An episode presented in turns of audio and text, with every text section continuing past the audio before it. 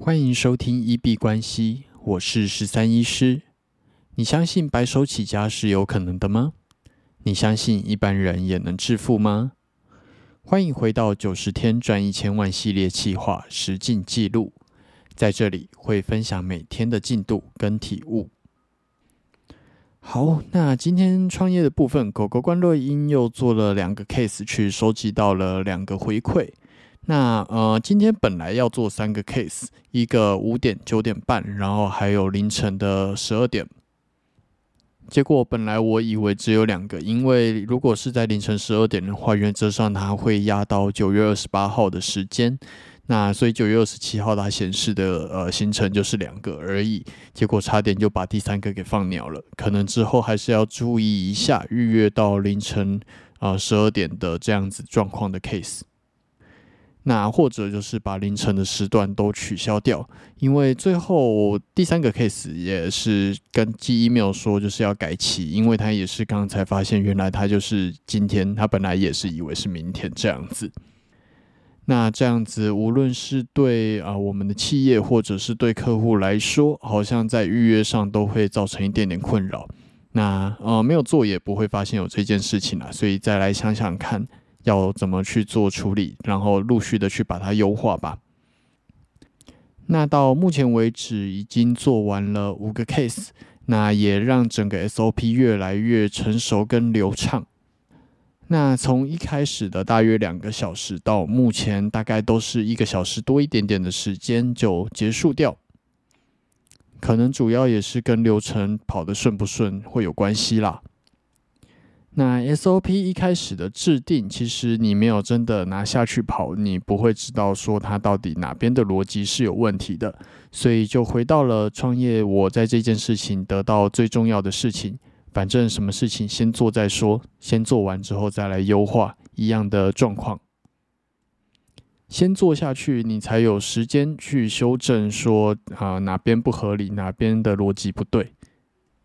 那这个礼拜应该这样子计算下来，只剩下两个 case。那这样子的免费的抽奖活动应该就到一个段落了，算是成功交付，然后也没有违背掉企业跟我自己的承诺。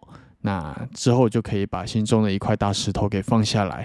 那接下来比较重要的，当然还是说怎么开拓出第一个新的啊付费的 case。那这个服务以这样子做了五个 case 来说，我觉得它确实有它的价值存在。然后在回馈里面，他们也有根据他们觉得他们愿意付费的金额去呃去做填写。那我觉得，如果是以这样子付费的金额，虽然没有到我预期的利润，但是其实已经是一个成功的企业，因为以这样子的获利。然后扣掉了打广告，然后做器材跟呃这些的成本，其实这个企业已经拥有了正向的现金流。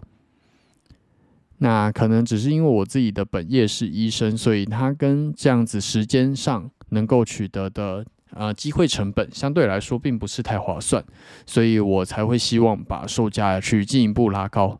但是原则上，它已经算是一个呃，以商业模式来说是已经可以获利的一个企业，算是蛮不错的。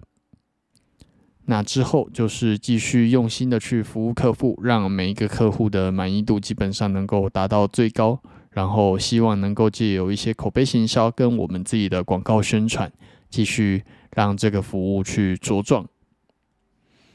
那服务的要点，边帮助人边把钱赚了，还是蛮重要的。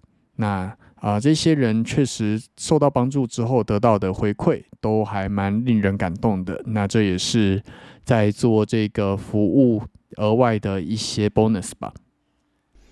那今天被 FB 的广告打到，发现说就是脱口秀，它有就是现场的演出。那已经很久没有去看现场的脱口秀了，所以最近应该也会去参加萨泰尔的，嗯，就是 G 八高峰会。这里基本上没有任何的广告啦，但是如果有机会在现场能够遇到的话，也欢迎大家来跟我们打声招呼。然后今年的简单生活节终于也重新举办了，已经好几年没有举办了，听到这个消息也是觉得蛮开心的，在这里稍微跟大家分享一下。那我们今天节目就先聊到这里。如果有任何问题或者想要交流意见想法，都欢迎在 Instagram、Podcast 或者 Twitter 的留言区留言。那如果我有看到，都会再做回复。那今天是挑战的第五十八天，继续加油。那我们今天就先聊到这里。